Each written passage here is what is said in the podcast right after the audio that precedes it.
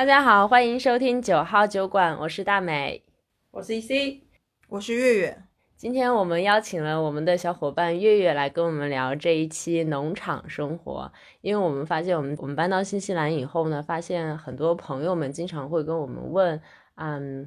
有一种梦想中的生活，要来这里面朝大海，春暖花开，有一片地，养一只猪，养一只牛，或者自己种地，自给自足，就是很憧憬一种退休后的理想生活，觉得这就是自己未来想要的一种世外桃源梦想生活。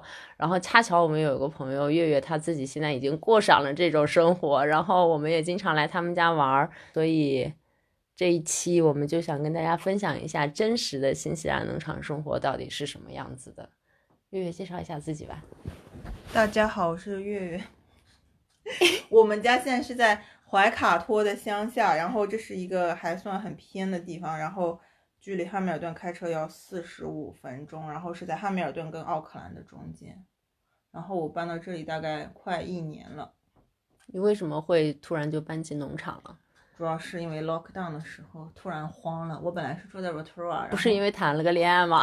对，当然当然当然是有，因为谈恋爱有了搬农场的基础，然后一一 lockdown 我就慌掉了，我就说我要赶紧走，然后我就连夜搬家，搬来了。当时是觉得农场比较离人群远一点，很安全是吗？没有啊，当时就不想住在 Rotorua，怎么说，跟室友住在小房子里嘛，没有活动空间，因为当时我以为要像国内那样。就完全不能出去，但后来其实新西兰他说你是可以外出购物什么的，但是我当时我是不知道的嘛，我所以就连夜搬来了当时的男朋友家里，对吗？对，嗯，因为他们家有一个大农场，所以你就正式成为了农场主的半个主人之一。然后不不不，那是后面因为结婚了才能成为他们家的主人，不是？啊，那你你要不要跟大家介绍一下你们家农场？因为因为我们我们来过几次了嘛，然后一开始我我以为是。大概只有，就我觉得很大，但我没有想到有那么大，因为你昨天告诉我一万多平，对不对？对，其实这个不算是在农场里不算大的。如果你真正要买农场的话，都是像我们这条路的邻居，我们在这条路上应该是数倒数二三的小，但他们是那种大农场，是完全靠农场来赚钱，然后养牛。做畜牧业这种对不对？对他们那种更是做叫 farming 的家，我们这个还是只是 lifestyle 的 block 啊。但是我们这条街，嗯，有个五公里吧，大概一共五公里，两边估计加起来就是二十户不到。我们家反正是面积上是倒数二三的小，不是最小，但是绝对也是倒数。那他对 lifestyle 和 farming 的，他会有一个定义吗？比如说你是多少平以下的叫 lifestyle，多少平以上的算 farming？还是对一万一万就是最哦，就是一个最小的发明，就你不能发明，就是只能 lifestyle。嗯 OK，这里也可以跟大家说一下，就是 lifestyle 就是新西兰的一种呃房屋的种类吧，地产种类。对地产种类，它就是你要自己在里面，呃，也不是它一般都是非常偏远，然后有一点地，但是那些地一般都是山地，并不是也有一些平的，但是很很少，几乎都是。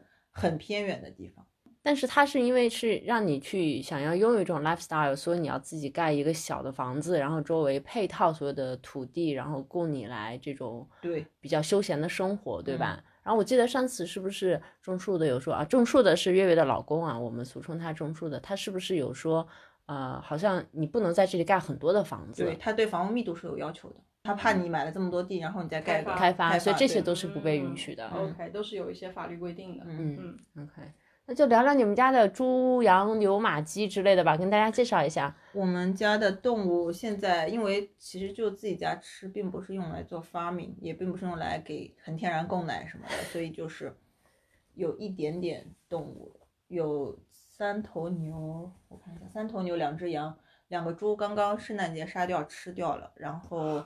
还有一些鸡，十几只鸡吧，这个叫一点点动物。你们这些两只猫、两只狗的就不要出来。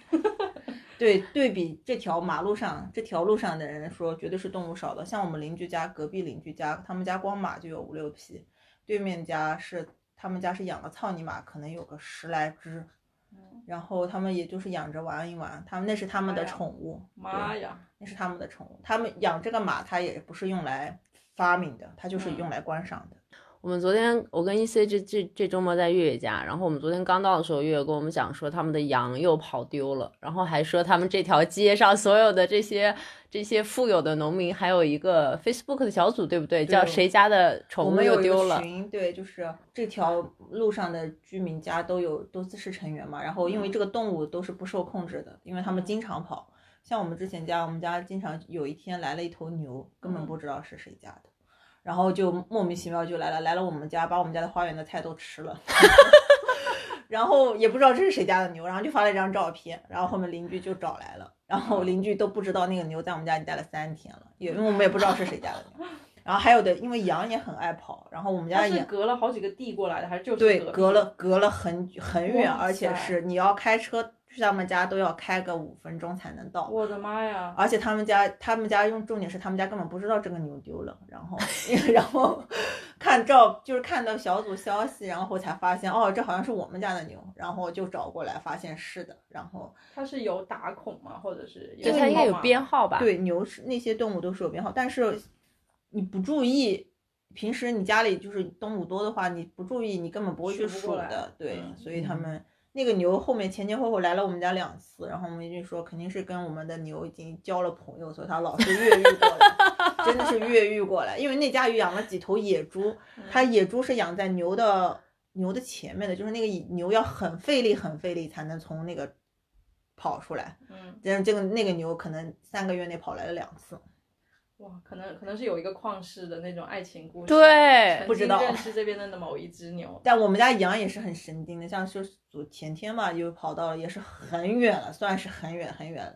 然后那两个羊都不知道怎么，而且他们因为他们等于说是上了马路，然后又走了走了走了很多路，然后去到了一个邻居家，让邻居家发现哦这不是我们家的羊，然后就发出来，然后我们就在群里面看到了，然后就晚上就去找羊，把羊给赶回来。对，哎，我们牵着他一路走回来嘛。哪有牵啊？就是开车过去带回来的。赶着，用手就是手用手在他后面走对啊，就是赶着他走啊，又没有东西牵。这这两个这两个小羊，我们去年过来玩儿的时候是去年八月份好像八月份，对，是月月他们刚买那个小羊羔回来的时候，超级可爱。可爱。那时候只有几个几十几周，几好像是周，八周吧，好像是。然后你想象中最可爱的羊的长相，对，就跟小狗一样，然后特别可爱对，。像宠物一样。然后每天早上起来还要给它换那个奶粉，给它去喂奶，对吧？因为它那时候我们好像是喂了两个月的奶粉，嗯嗯然后就每天还要喂三次，特别烦。然后牛也是这么养养大的，现在看我们家的牛已经有几百公斤了，但是来的时候也就跟一只比较大的狗那种大型犬那么大，但是也是要吃奶粉的，也是吃了两个月好像。然后就是它两个月大到可以去地里自己吃草了就嗯可以了，他们一开始都不知道草可以吃，因为？你放在那里，然后它就是永远想吃奶粉，它就永远要吃奶粉。哦然后你就一到给它也是有个断奶的时刻，你要狠下心来，它会一直叫，一直叫，一直叫。嗯，但是你不要理它，因为然后它发现在那个里什么都没有的吃，只有草的时候，它就会吃草了。哦，有意思哦，对对，然后那个以你要一直喂它奶，它可能到两百斤还在喝奶。，对，但是我们根本喂不起，因为他们越哦喝越多，越喝越多。然后那个奶瓶，我们家那个喂奶的那种奶瓶不是一一排嘛，他们就是越喝越多，然后就是因为奶粉肯定是比草要好吃嘛，嗯，所以他如果你不断的话，他就一直要喝。从一个乳制品爱好者变成了一个素食主义，对，差不多。是是很有一阵阵痛的。对，就那几天你就要狠下心来，但是那几天他们就天天叫的跟叫的跟死人一样，就是在家轮流叫两只，一天一分钟都不歇，就是你要熬过那几天就好了，就好了然后它跟小就会可以孩的奶是一样对的就可以吃草了。现在也是吃嘛嘛香那种是吧？嗯，但之前之前我们去年来的时候，你们是有另外两只牛的嘛，对吧？然后今年换换成了三头和牛，不是，就是那两只啊啊那两只那是又新加了一只和牛。不是就是那三只，那就是在你那你应该是第一次来之前那两只是杀掉了，对，那是 lockdown 之前杀的，那是安格斯牛对对，吗那是 lock 那是 lockdown 之前杀的，是为 lockdown 做准备杀了两头牛。好？OK，然后就刚好是 lockdown 的时候杀的，lockdown 前杀的。然后杀完那个又今年新养了三头和牛，对不对？这这两种牛有什么区别吗？应该就是肉的问题吧，因为可能我老公比较喜欢那个和牛，他是澳洲和牛，他觉得那个和牛的肉比较好吃。在我们平时市场上自己超市买的那些是不是都是安格斯牛？不是安格斯也是要看的，你要安格斯会是 Prime，然后你会看到它有 Angus。啊 OK，也是超市里的我都不知道是什么牛，因为他们不会写他们是什么牛。骄傲。我我们知道他们他们不会写它的品种啊，我没有看过，就是 New World 会写，New World 它 Prime 它会写是是安格斯还是什么，嗯，但是一般不会显示什么牛，我有所以我不知道就写什么部位而已。OK，但是之前种树的有说过，他说那个之前你们养的安格斯牛，大概呃一头牛可以杀出一百八十公斤的牛肉，对不对？差不多。嗯，嗯，然后但你们一家四口一大概一可以吃多久？半半年，半年。嗯，但是它是，嗯，我觉得是取决于你这个牛肉要做成什么样的，因为它杀牛的时候，它是我们是有一个 home killing 的公司，他会来到你家杀，他们就开一个大卡车，特别恐怖。在卡车里杀吗？在还是那个卡带回去杀？那个卡不是那个卡车，他现场杀给你看，那血呢？血血就在家里放。他现场杀给你看是一种，就是类似于说，哦，我的这是你的牛，我杀的是你的牛，你也会得到这只牛的意思，还是说他就是，那我也没地方别的地方杀，我就是他们就是那个移动的屠宰间，特别吓人。他 那个那那些车血呀什么的，就在我们家，地里啊，我哦们家地里那两天也是血流成河，会不会臭啊？不会了。然后然后他就，因为我杀牛我没有看到，但是杀猪嗯我是看到了，嗯，他们就同一个拖一人吗？同一家公司，就是哦杀不同。但他会有不同的人来杀你，有，不同人来杀猪，不会，它是他们屠宰的工都是因为传说不是在肉场里边是被电死的嘛？那在家里杀是怎么杀？他是应该是拿一拿是是是是拿那个电棒先给他搞晕，嗯然后就哦过开水，然后就搞晕直接过开水不会醒过来吗？不会啊，他就是过就是把毛给烫掉，那是那是杀猪，啊，他就是用一个大浴缸，特别特别搞笑，然后那个猪就在浴缸里，人的浴缸吗？对，就是他们那个车，他们那个车很恐怖的，就是恐怖片里面的应有尽有。他那个车又是个冷冻的，又是个冻库，其实，哦然后一排全是垃圾桶，就是放那些处理过，他不可能把哦处理这些东西脏的东西放在你家嘛，他都会带走。啊，然后一边全是像晾衣杆一样挂满了肉，就是不只是你家的肉，对他们一天可能会杀三四家，他会开到不同的乡下的地方去杀，因为他哦们忙的时候就是要杀很多家，都要提前预约很久。嗯，然后你就会看见每家的猪啊什么都挂在那里，然后你就知道你家他就给你弄好处理好以后，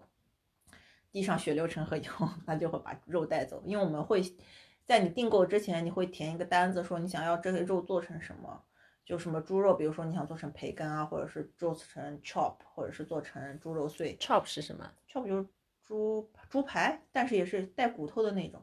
？OK，所以他会按照你的要求，对，帮他会给你一个单子，嗯然后有五花什么的，牛肉也是一样，你什么部位你要做什么牛尾啊，什么什么，他就会他到时候他会分，因为香肠这些还要再加工嘛，嗯，然后这些会深度加工的时候，他们还会把那个东西抽抽成真空，然后一个一个密封袋给你包好。哦，那你也认不出来是你家的啦。其实那是本给到你手上，其实也就是，本着基本的信任，信任原则对，因为他这个这种公司一般都是做熟客的生意嘛，他也、哦而且他就做这一个地区，它是一个嗯 community 的 service。哦，它都是这一个地区的，因为一般像我们这些邻居家，几乎都是做，几乎都是没有人去买肉的，都是家里。我们家牛好不好，我还吃不出来吗？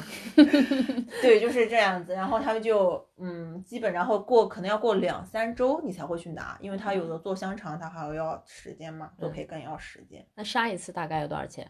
看肉的大小，看你们家动物的大小。按公斤算按公斤算，对，嗯而且还要按你对，然后它处理费可能会收一点象征性的处理费，就其实你如果选 chop 选 sausage 这些价格是差不多的，对不太会有差别。对，它不像超市那样买你什么 sausage 肯定比 chop 要便宜那种。对啊，是但是感觉你要是做 sausage，可能工艺要多一点，你可能要对剔下来。sausage 一般都是那种废废肉，就剩下来的小肉料哦做一些。对，大的它都是给你切成排，牛排或者是猪排什么的。然后，嗯，因为我之前还听过另外一个朋友说，就其实这种就是屠宰业在新西兰算是非常过剩的一种产业嘛。就是以前曾经就是有有一段，当新西兰还是就是大英帝国这些西方国家的牧场的时候，当时就是屠屠宰业突然间就发展起来了。但是现在的话就是不需要那么多了，所以导致屠宰业会有一些过剩。然后，所以像像这种他到你们家里帮你们宰的这种这些人，他们算是高收入吗？还是算是其实算是也不算特别高收入，就是也算是 make living 这种感觉，我觉得他们这个应该是看季节，因为圣诞节之前他们就很忙很忙，很忙？就跟中国差不多嘛，杀年猪，然后他们就很忙，你就要提前很久约，因为很多家虽然他们是一个 community，但是因为你如果你这一地区几乎家家都是做这个，家家都要杀，嗯，对吧？而且一家不可能只杀一头，一家至少得两三头，有的家大的话，他们可能会一次要杀个四五头，觉得他们整年就不弄了。但有的时候，我觉得他这个还是一个季节性的工作。哦，然后所以他夏天可能其他时间会做别的事情。对它夏天，你看哦很少有人会在夏天杀，因为太热，而且肉保存啊什么都不好不够好，嗯，一般都在春天，然后快圣诞节的时候，快到的时候弄。那杀一只牛这样的一个价格区间大概是什么样？嗯，我们家好像是八百到一千一吧，那还蛮头是吗贵哦，一只牛还蛮贵哦。那一只牛很大，对，很大。钟叔昨天说那个那个和牛，他们这次可能能杀出五百 kg 的肉来，一只还是杀一只？只一只啊。对，所以那和牛会很大。哦，而且它很费体力。你看来的那些人，那些屠夫都是很 muscle 的男的，哦而且他们都用那个起重机把肉吊起来，然后哦吊到那个柜子上，呃，吊到他那个。他那个车里面车里面是那个有一个像伸缩衣杆一样嗯伸出来，然后肉掉到那里，然后他就站在下面杀，然后到下面有个盆子接住所有的水啊什么的，嗯然后就是他们很快，而且下次很杀可以让我快。们来看吗？他一般都是工作日杀，你有空来吗？你这个没有用的打工人可以来吗？对他们是工作日来杀，他们也是双休的，对。哦，哇哦，不加班。不加班，对。然后，而且他来特别搞笑，就是他都我都很好奇，因为那家是我们经常来杀，可能他就直接来了就直接杀了，他都根本没有进来问我房间，我问我们是不是这是不是你们家，我当时我就很害怕，我说万一他杀错了或者去错邻居家，他就来了就拿两只猪就杀，杀完了才我才发现他来了，就是那种。因为他那个卡车在前面也挺远，我也没注意。然后我说：“嗯，怎么来了个卡车？”我出去一看，那时猪血都已经 流了嘛已地经。杀完了，你才知道对，而且只有我一个人在家，我心想，万一如果他去错了家，你怎么怎么？然后他才跟我拿个单子确认说你家哦是这个地址哦，你们要杀什么什么。我心想，就是已经杀完了才来跟你确对。我心想，那你可能是因为我们家是熟客吧？可能他们都已经很熟了，就是每年都找这户人、哦这叫杀。手吗？对，真的就是很很夸张，而且他就完全知道我们家猪养在哪里，牛养在哪里那种，我就觉得真的是有点夸张的。他完全没有来打招呼，就直接进来就在门口杀掉，然后等我出来的时候，就是已经都已经已经成结果了。太逗了。那那个，那你平时养这些牛，就是他们，他们是就是吃完一片草，呃，再挪去吃另外一片吗？还，是怎么？像我们的这些地里面，每个地都有那个每一块都分成了一个叫 paddock，然后它每个 paddock 之间都是有 fence 的，这个其实就是农场最大的投资。像我们家哦 fence 有的地方的 fence 就很烂，就所以我们家羊就经常跑出来。牛因为它不怎么会跳，但是羊因为很活泼，所以它们经常就能够跳得很远就跳出来。然后每一个 paddock 就是看你们家看你们买那个地了，一般会给你分好，有的人家不会分。然后你一块地草吃完了，你就给它换个地方吃，然后那块隔个三四天那个草又会长出来，但是除了夏天的时候不会，夏天因为我们这里太干了，那你可以给它太干了人工浇点水吗？它这你浇不过来的，你要拿多少水来浇这个万一万 平平米的地，你要怎么浇？你你拿什么拿？有的人家会浇了，像我们他们不是会浇，他们会施肥，就是让草长得更好。但是更多像我们这种懒得弄了，而且你施肥也很难的，你们家要有那种农用的那种卡车，然后才能弄这些活。那个一个卡车又很贵，所以我们没有这些东西。所以你们就去外面买草回来。对，我们就是夏天的时候是买草，但是我们一般就是就去大的农场买，因为大的农场他们可能会草过剩，然后他们有的家不是他们地多，但是他们可能不养不养牛，或者是因为所以他就地草有过剩，我们就去买那个草，然后每次买买足一个夏天的草。所以这边的农民朋友们用了很多的交易方式是什么？像 Trade Facebook Facebook 可以的。Facebook 小组他们各种农产品、农用器械二手交流群，什么都有。然后 Trade Me 上也有了，但是 Trade Me 上面可能更多是那种，因为他们其实比洋人还是比较讲究，就什么也不叫信誉啊，就是他们比较如果认准一家，我以后每年都会来你家买。啊，像我老公买草这家就是嗯买了很久，而其实它很远很远，我们近的地方就有草。我说你为什么不到那家近的一点？可能开车二十分钟就可以买，你要开车一个半小时去买草。他说啊，每次都是去那家，就一直都去那家，嗯所以就他买任何可能他们都比较相信这种老顾客，嗯，嗯，挺好的。那那平时这些那个牛马羊他们拉的那个屎，就是要处理吗？没人管，没人管。那它其实就当成一种肥料，也就会嗯被吸收了，对吧？然后也不会很臭。嗯，不会的，因为我们家动物少，不会的。动物多的时候会的。我昨天还发现了一个特别有意思的事情，就我发现那个牛会吃那个柠檬，这是我第一次见到，我真的惊呆了。我跟你说，牛竟然吃柠檬，而且他们就是很喜欢吃，因为他可能我觉得是因为他们日常吃不到什么水果，然后他们很喜欢吃柠檬，算是柠檬、葡萄柚他们都很喜欢吃，因为我们家刚好也就种了这两两种可食用的水果水果，然后他们就是很喜欢吃，柠檬就是最爱了，就一边流着口水一边就给它吞了。那那个羊呢？羊的话，现在是要要，因为我看两只嘛很胖，嗯，它是会到时候是也是某一个固定的季节要杀吗？你们是不是都是有安排的？对，这个安排其实是随意的，是我老公自己做的可持续发展的养动物计划。他每年都会搞几个猪，然后再搞几个小猪进来养，然后猪大了，然后就杀掉。因为我们现在没有买猪，是因为我们那个猪圈要翻新，所以他现在就不想弄。OK，然后牛，他就是会保证家里一直都有牛在养着，但是一直都有肉吃。然后羊也是这样子这个羊是因为他他因为他四月份过生日，所以他决定要四月份杀掉它，然后让吃吃吃羊，因为他说他最爱吃的其实是羊肉，所以就决定那是复活节的食物对吗？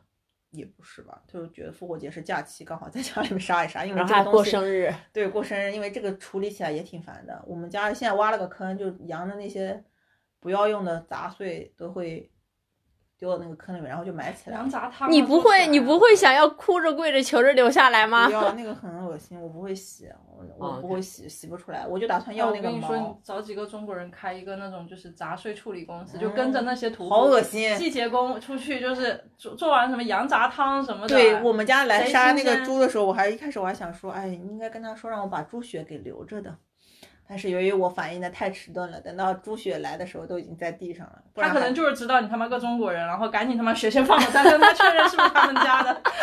以前听说中国客户都要血，赶紧先给他杀。对，因为我们家原来牛尾巴都不要的，是后面我说不行，我我说你们知道牛尾巴要多少钱一公斤吗？在超市，他们说我们又不吃，我说不行，我要吃的，你们给我弄牛尾巴留下来，然后才留了牛尾巴。啊，对，然后就是上次杀牛的时候就留了牛排，在之前他们就真的是除了牛排，估计没什么好要的。那平时像这些动物照顾的话，会花你们多少时间？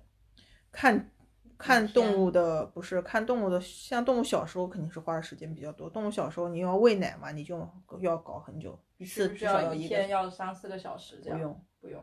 现在都没有什么。现在因为现在又还有一点草，也不用管它，就嗯让它自给自足。但是每天要因为夏天嘛，要给它弄水，嗯，要就是保证它那个水缸，我们它们每个动物都有一个水缸，保证那个水缸里面有水就行了。所以一天可能一个小时就够了，嗯花在动物身身上的时间。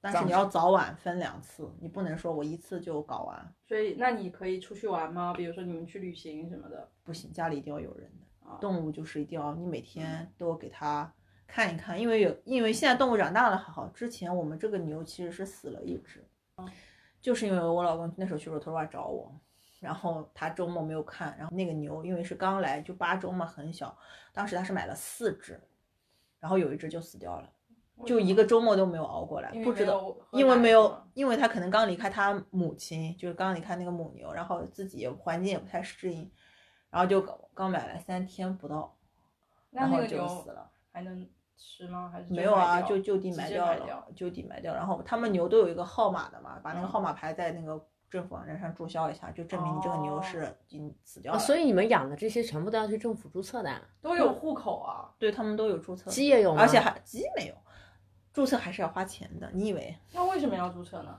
那控制你的动物啊，万一你这动物，而且你并不是说，因为像你比如说，嗯、我们没有屠宰的牌照，我去给你杀牛，那也是没办法杀的，就必须要有那种。这些都属于政府管控内要。嗯动物就是，而且动物万一动物出现动物的疫情，都是很严重的。你们就那种什么一死死一片牛啊，一死死，哦所以它每个动物其实都是有编编号的，在那个政府网站上。然后所以只有牛、羊、猪有吗？猪没有，所以猪是家禽，像家禽都没有，家禽像鸡这些都随便。可能牛羊对牛羊对新西兰比较重要经济比较嗯重要，就万一出现一点什么事情，嗯，可能还主要还是那种防疫方面的嗯控制，嗯，就是我们不是经常看很多，就这边 local 家庭里面，大家都会用那个牛皮或羊皮做那个地毯嘛，嗯所以你们有留吗？我没有看到你们家有哎。我们没有留，因为他们不想要。但是我现在决定留，所以我这两只羊杀了，我打算把那个两只羊皮留下来，然后做两个地毯。这个也是要跟那个屠夫说，是吗不是，是另外一种公司。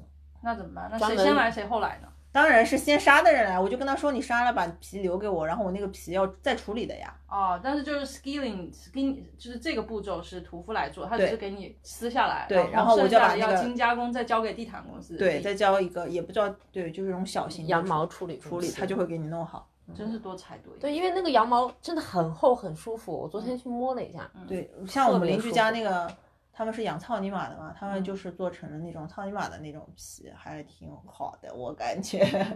对，也是要，但是这个做这个公司不是很贵，两两三百块钱手续费。也蛮贵的哟，你要买但是这你那个羊，皮也应该，但是牛皮会那个一点，因为牛皮会大嘛，会那个。嗯他们之前都不要，但是我决定我要要的。嗯，因为有的，因为之前有一个牛还挺好看的，现在这只牛没什么花色，之前有个牛还是那种花色比较好看的，但是就是所以对于他们来说都不会有那种就是哦，这是我养过的羊，我养过的牛，会有一点那种感情在。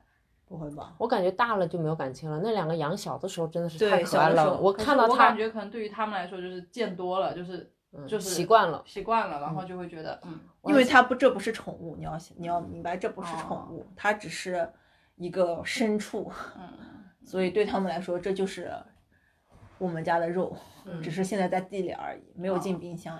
我我记得我刚看见那个小羊的时候，我就觉得太可爱了，我想到它被吃掉，我整个人就很难受。但是我这次来，我看到它已经长成了那么大一坨，而且又又很丑，就是它变大了以后就不可爱了嘛，所以你就觉得、哦，好像好像来的次数多了，我心里也习惯了，它们就是就是被养来食用的一种、一种一种一种这种社畜，嗯真的，所以现在心理上我看到它们也没有那么强烈的那种很难受的感觉了。因为不是宠物，你要想到它并不是主。要你去听听它叫的声音，一会儿我们回头给大家录一个在片尾的时候，大家注意听。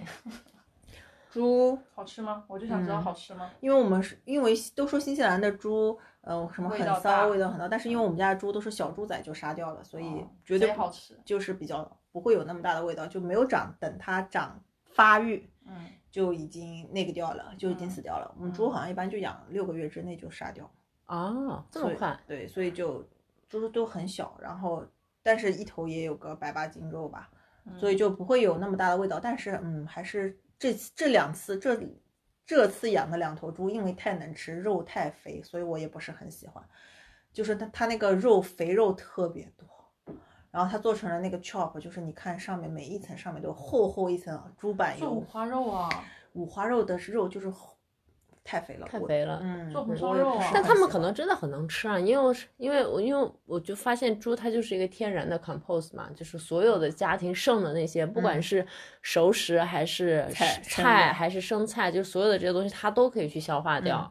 我们为家里有猪也是方便，就是拉倒垃圾方便。就是我们有一个厨余桶，很大一个厨余桶，每天搞完了就直接丢到猪圈里。嗯，但是这么根本就不够，不够他们吃，根本不够。我们还联系了就我们本地的一个咖啡店，然后就每隔一天去咖啡里面拿那个咖啡卖的厨余，面包什么的。对，面包啊什么乱七八糟的那些面意面啊什么的，每那个我们是用汽油桶装，每次装两桶。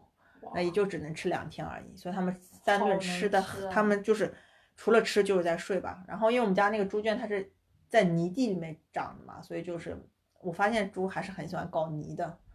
然后就是，但是现在猪要猪圈要翻新，所以就没有再养它了。因为你每天其实去拿那个拿那个厨余也是很倒胃口的。我去了一次，我真是再也不想去第二次了。其实猪还是蛮花时间的，跟牛羊比。对，因为你要去，因为它它吃很多，你有，而且你不想喂它猪饲料嘛，因为嗯它是我们是有买饲料，但是猪也不爱吃饲料，猪就爱吃这些剩的东西。猪，然后你肯定是想让它吃的更天然一点，就要去，但是这些只要卡费领这些东西都是很容易的，但是是免费的吗？嗯，我们因为我们帮他处理垃圾，他其实也是很感激而且他因为就是我们附近的，所以就是一个 community，所以也还好。嗯但是就是很麻烦，你隔一天就要去拿，而且我感觉好像他们真的好能吃啊。嗯，而且喂喂的时候，嗯，那个味道也是一言难尽。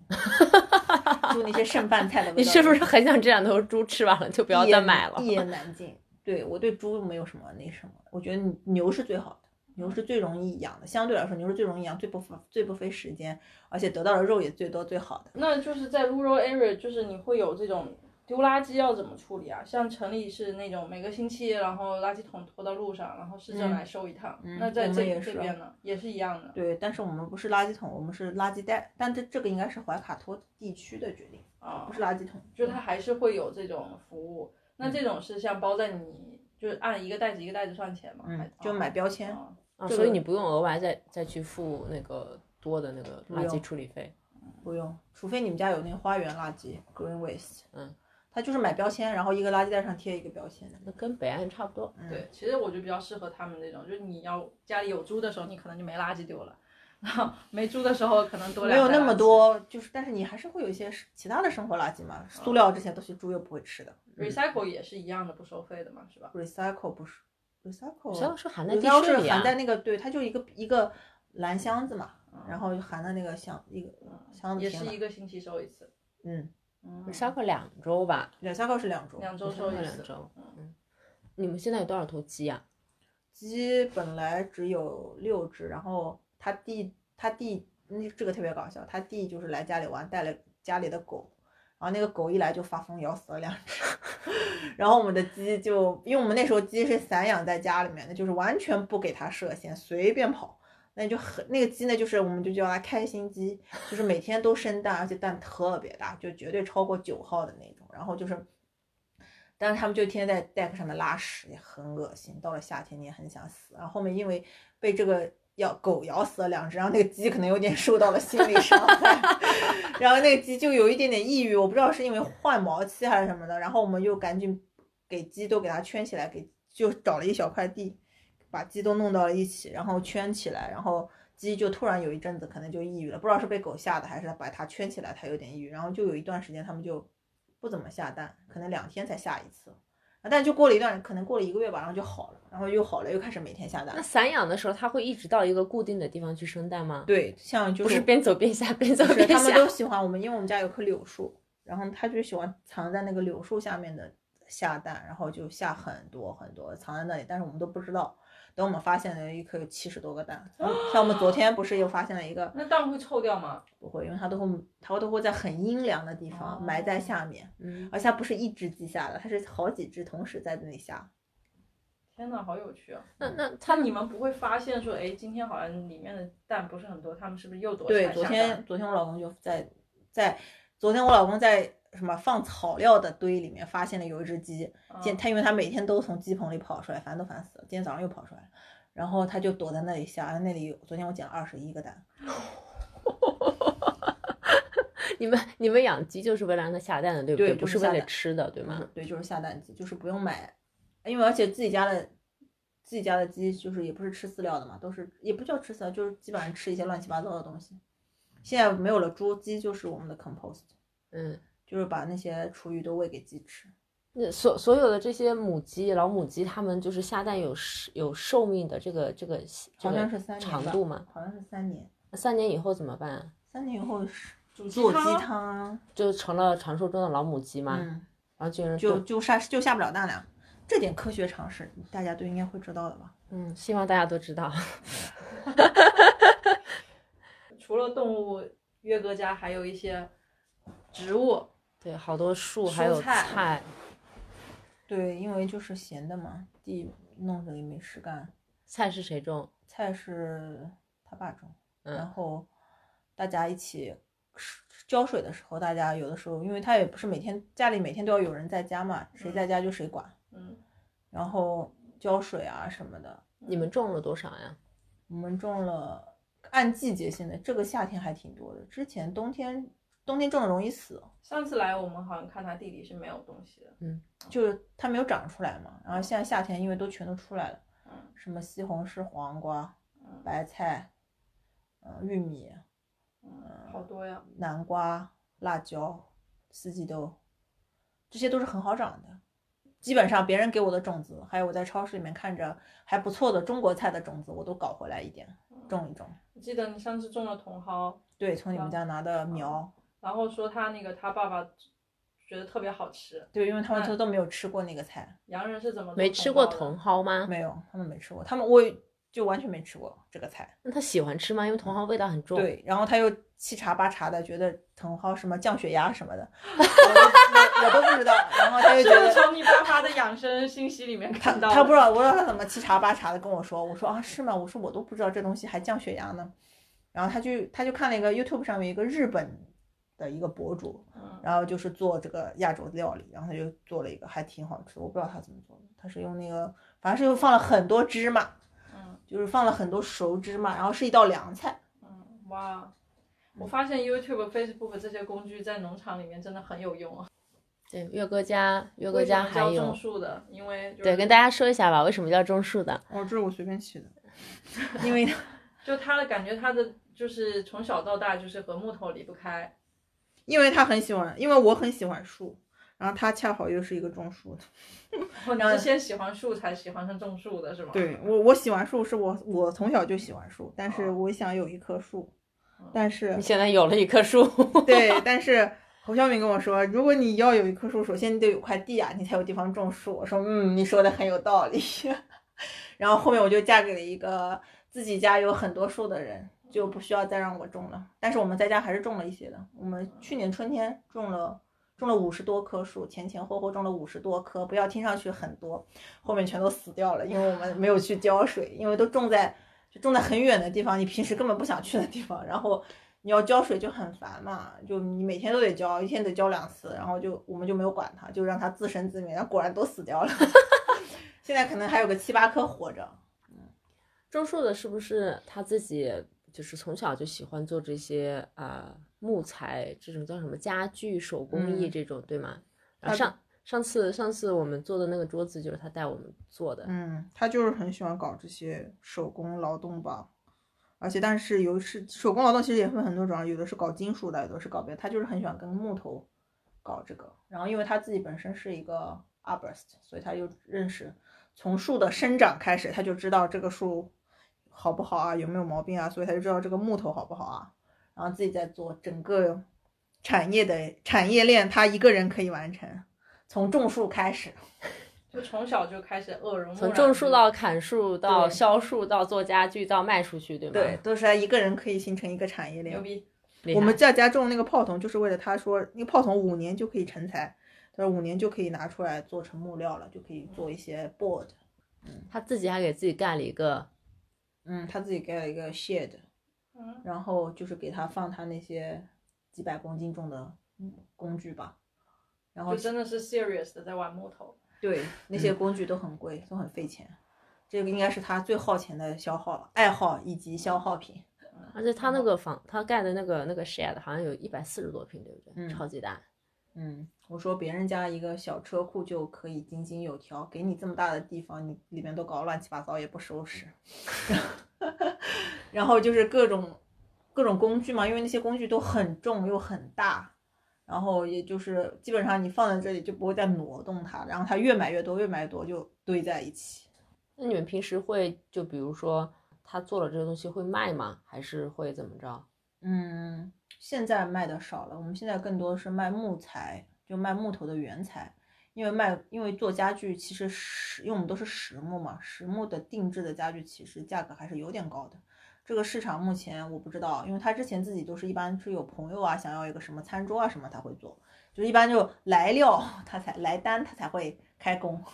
但是不会对，因为他因为他这是一个兼职嘛，他也没有太多时间，而且这些东西很费时间。嗯，他就费时间。对，他就周末周那周日弄了一整天还没弄完，弄两天。对，而且都很费时间。嗯。所以他就只是有朋友要做啊，或者是想要一个什么东西，想要一个咖啡桌啊，或者想要一个床啊什么，他才会。他才会做，对，一般就懒得做了，我们也就卖卖木头。嗯，那你们家的那些什么 cheese ball 啊，还有一些杯子呀，那些都是他自己做的，对吗？对，就是他比较小小样的东西。他之前 lockdown 的时候做了很多，因为 lockdown 在家太闲了，就是他做的，他就一边做就觉得很开心，是吗？对他应该是享受这个过程。那你们平时呀那些剩的那些边角料怎么办？就是我看那边其实堆了好多那种边角料的。嗯，有的边角料没有什么用就烧掉，有的边角料就是可以用的就变成了 firewood 嘛。哦，他们这就是个 ecosystem，我跟你讲。对，firewood 也可以卖，对吗家里还有？个对火炉，可以可以把这些剩木料都烧对，掉。边角料自己家就都剩了，然后剩下那些还可以再接着卖一卖，然后对大的还可以去做家具。嗯，然后他自己现在还搞那个，你在帮他搞那个 workshop，对不对？对，我们现在就是打算今年开始搞一个 workshop，就是可以教一些猪，因为我感觉亚洲人其实在这方面还是挺欠缺的。洋人他们 Kiwi 从幼儿园开始就有木工课程，所以他们其实动手能力都特别强。但是亚洲人，特别是移民过来的一一代或者们这些对对一代，就是很没有什么动手能力，但是又迫于生计，对吧？因为还是自己做可能会适合更有适合一点，而且更有便宜便宜更有嗯意义一点，然后就有很多人，然后或者因为你没有那么多工具嘛，所以就是因为那些工具其实都挺贵的，嗯，是的。然后有个工具真的快很多。对，而且就我们就打算搞一个 workshop，就帮就是看看大家有需要的，就是有这个兴趣，当然你首先要有兴趣，来学着做一点，从简单的什么小杯子、小碗，什么书架到大一点的，到最后做成桌子和床什么的，就是看大家需求。因为我老公他之前就他是从小，他外公是开家具厂的，他是从小就是耳濡目染，跟着他外公的，他是他算是他外公的徒弟吧。然后就是从小就搞这个，他就学了很多做各种家具，而且他也很喜欢做。但是后面就是因为他外公去世了，然后他后面你就没有再。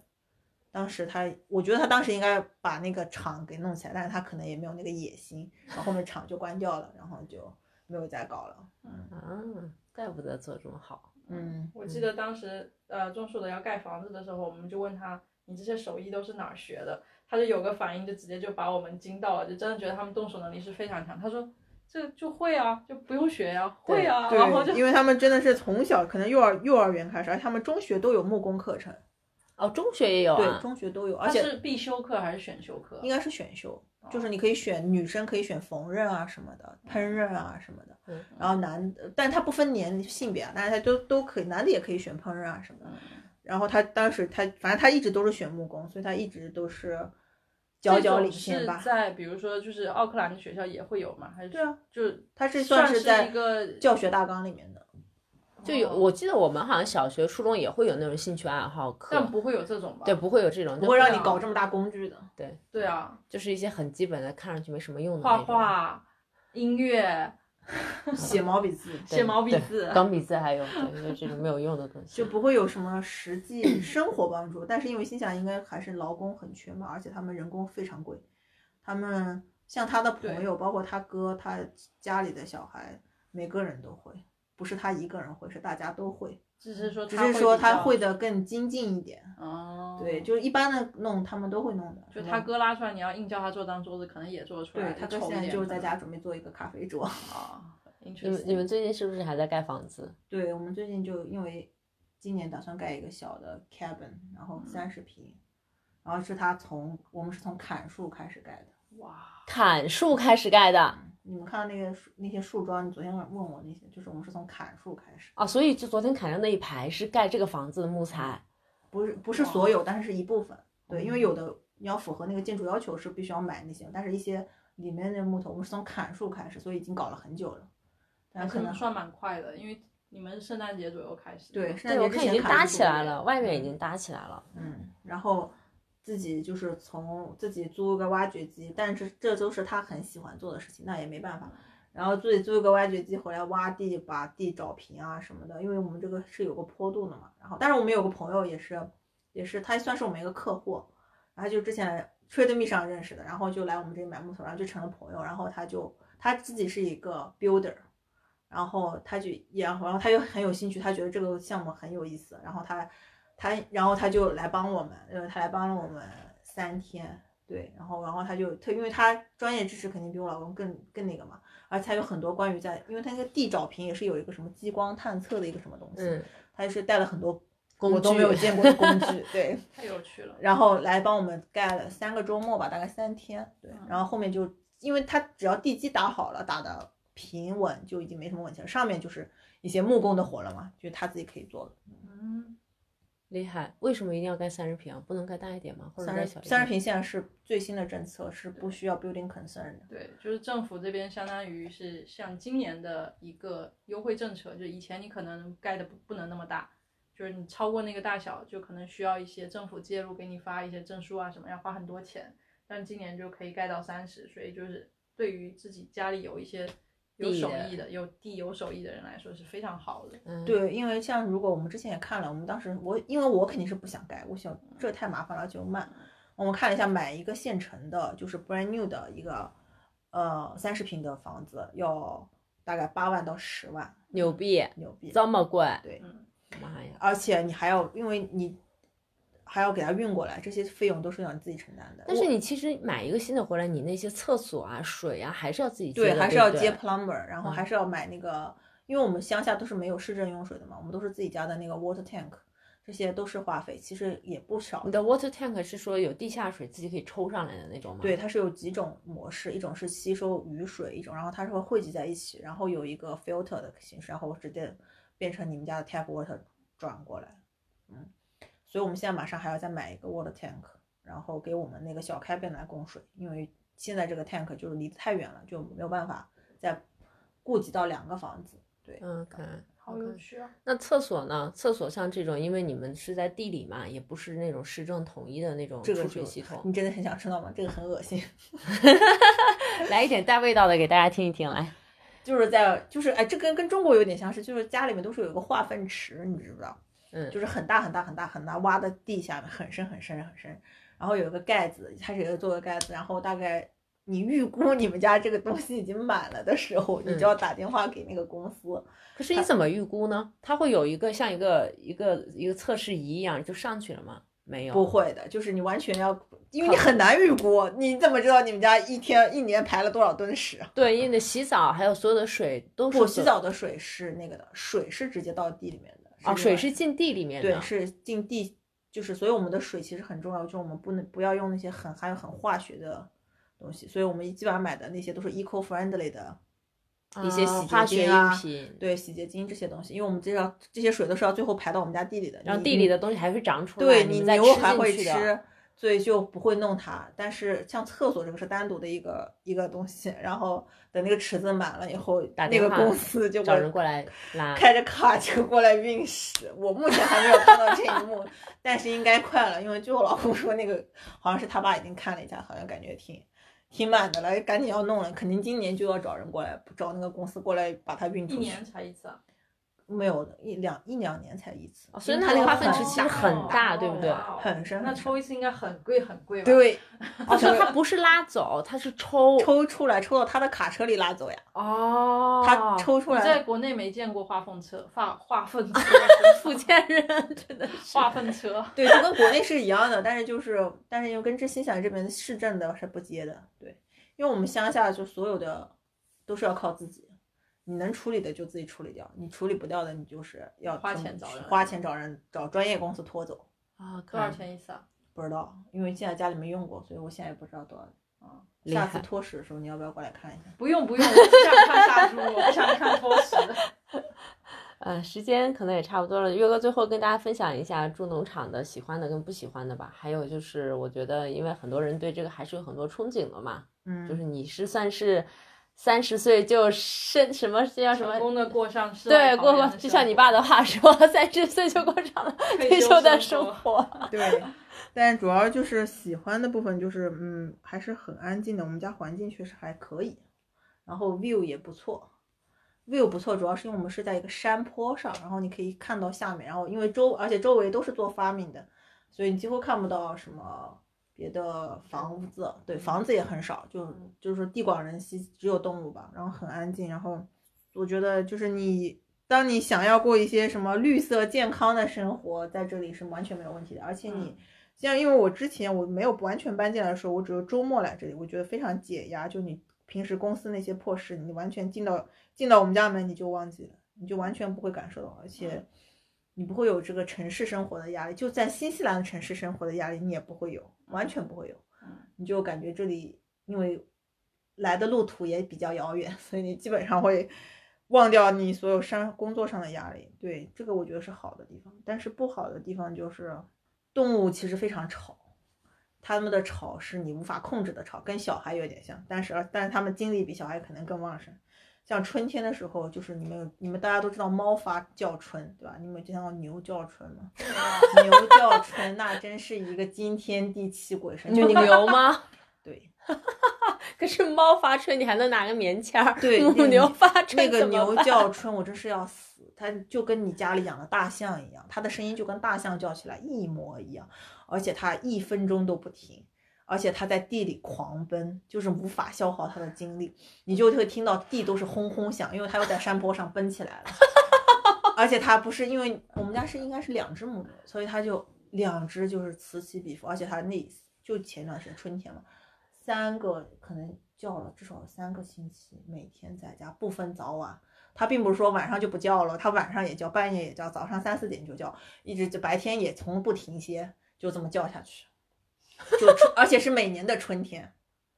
实 在是太……可是你又不会像猫这种一定要帮它去做绝育手术，对吗？因为其实是是要去拿去配种的，但是因为我们家不打算把这个牛配种，所以就随它去了。哦，OK，对，像邻居家是因为他们家是养产奶的母牛，所以他们那是已经经过人工配种的，嗯，所以他们家不会叫。他们家因为他们家有几百头，要叫起来我真是要死了。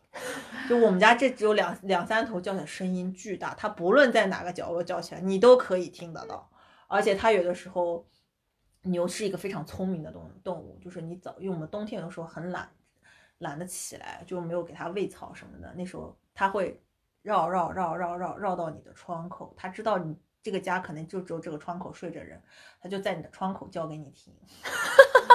我的妈呀！就你如果你六点钟、六点钟、七点钟没有起来，他就一直叫叫到你起来，他就在你窗口叫。他平时可能根本不在那里，他就绕绕绕绕绕绕到你的窗口叫你起来，非常痛苦。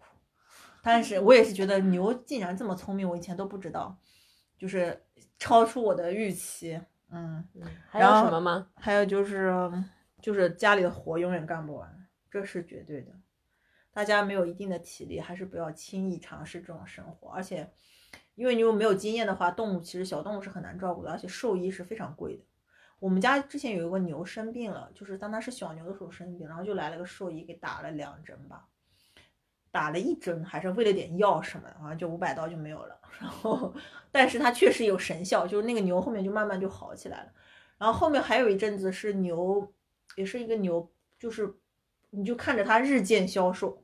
当别的牛都长大的，慢慢，因为它每天吃很多，都每天可能都能长一公斤，但那一只牛就日渐消瘦。然后我们都不知道怎么了，这个牛到底出了什么问题。然后我们就问了一下邻居，因为邻居他们是更有发明的经验。然后邻居就说，哦，可能它有什么寄生虫在它的身上，你们要看一下它的哪个皮肤什么的，然后再给它吃一点药水，吃点药了。然后我们就喂了那个药，喂了几次，然后那个牛就又好了，然后就慢慢的就又开始长大，长大，长大，就现在就跟正常的牛，你你已经不知道是哪只是生病的牛。当时它那时候生病的时候，真的你不是不说奄奄一息，但绝对是那种很不健康的那种状态。但是如果你要没有经验，你你牛弄回来也不便宜，它可能没两天就死了。然后你对动物来说也是不负责的。对，像我们，因为我们邻居他很有，他们家是世代都是做这个发明的，所以就是很有经验。我们就跟他说，然后他就马上跟我们说，我们买点什么药来过来给这个牛喂下去。那你们，因为我们开车过来也蛮远的嘛，你平时生活方便吗？去超市啊，嗯还有生餐厅啊这些。这个距离我们我们镇子上是没有什么餐厅的，基本上就我们一般都是去汉密尔顿，但开车要四十分四十五分钟，嗯，所以就是也挺够。这个 rural 地区就什么快递费也是比较贵的，然后水电水费没有，电费、网费什么都是会比城里面市政的那些要贵一点，但是是贵很多吗？贵个百分之十十五吧，要有的。那是平时生病了怎么办？生病了去汉密尔顿，那如果比如说你在奥克兰，我家里人出现了急急诊，我还可以打那个那个急救电话，他开车过来。你们这种过来的路上对我们这种一般，因为我们这里最大的医院就是汉密尔顿的那个医院，大家都是直升飞机来了，因为他开车，啊直升飞机来，因为他开车就是，但是你太要看久了你是什么是什么被是什么病，就如果是那种很紧急的嗯蜜蜂扎的这种，他就直升飞机飞来了。因为开开车要四十五分钟，根本蜜蜂扎了是很紧急的病吗？那十五分钟就死掉的啊，过敏。哦有的人过敏的人就十五分钟就死掉的。